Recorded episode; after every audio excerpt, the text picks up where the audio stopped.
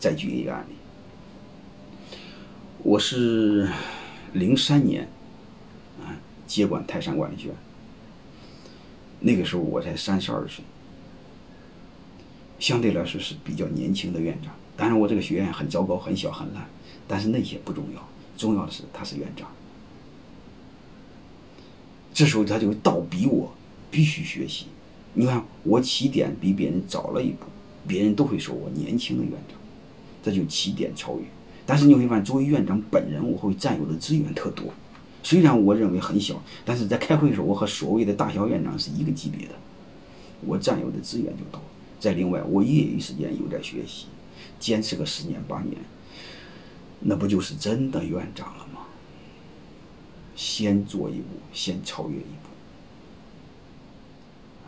最好的学习方法是什么？我想说，做现在所学的，学现在想所做的，叫言行一致，身心合一。千万别这山看着那山高，永远把你手上所做的东西做到最好，它是你往下一步走的最好的台阶和基石。千万别做这个工作，然后报另外一个工作的班儿。啊，你比如你在做这个这个。做销售的工作，然后你发你发现你不喜欢销售，想考个公务员，想考个会计师证，这是最无聊、最扯淡的逻辑。三心二意、水性杨花、脚踩两只船，你怎么能做好？你真正有本事把现在的工作做到一做到极致、做到一流，你下边就有机会。你比如我，刚才我谈过我的，我以前谈过我的过去，我做销售时候做的优秀，虽然谈不到最好，但是做的优秀就可以做讲师。然后做讲师，你会发现我的机会就比别人多一步。虽然是个兼职讲师，他就为我下一步做兼专职讲师、做培训经理，就就打下了一个基础。一旦这俩我做得好，我再下一步你会发现，我就可以做一个培训学院的院长。永远在所在的领域做到极致，才会给你带来下一个机会。你说怎么来的？永远不就先走一步吗？先储备，你储备足够多的能量，才能把握住机会吗？很熟的一句话：机会永远是给有准备的人。我们再看另外一个，啊，这个其实也坚定我们的信心，啊，这个一万小时定律，一个人的技能能达到大师级的水平，工作必须超过一个一万个小时，任何行业都不例外。所以你会发现，你即便是个工人，各位，你即便是个擦马桶的，你照样可以成为大师级水平。关键是我们要去用心去做，你别应付。是吧？你比如莫扎特，嗯，你比如甲壳虫，包括微软的比尔盖茨，其实一样。我们在我们领域能坚持做到一万个小时吗？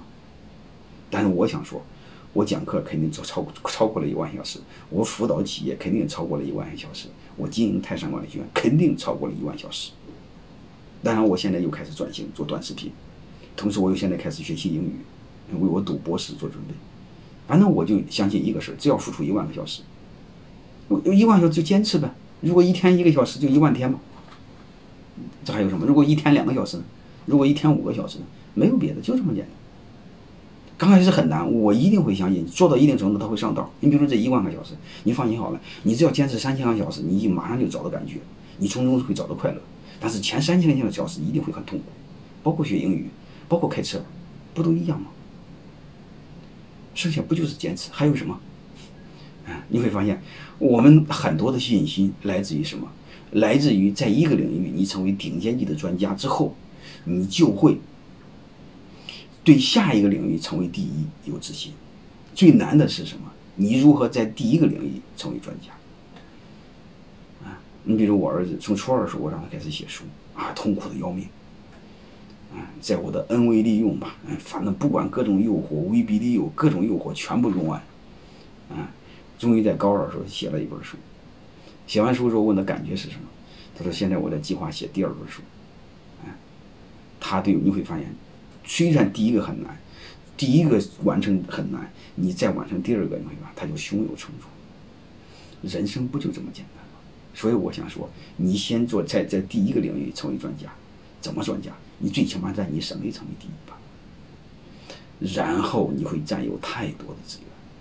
你比如你德国你文学家，你第一；你放心好了，你的朋友一定是科学家，嗯，你物理学家的第一。啊，你比如莫言和杨振杨振宁他们都是好朋友，为什么？他在这个山头上做到第一，他的朋友就是第一。嗯，如果你任何都是排名老末倒数，你放心，你的朋友没有一个第一。虽然他的领域八个人打不着，那都不重要。结论就一个：你优秀，你认识的朋友在优秀，然后你占有的资源才会更多，然后你会成长的更快。所以这节课我就想和和大家分享：任何事先尽可能先付出，起点超越，能会给我们带来无尽的想象。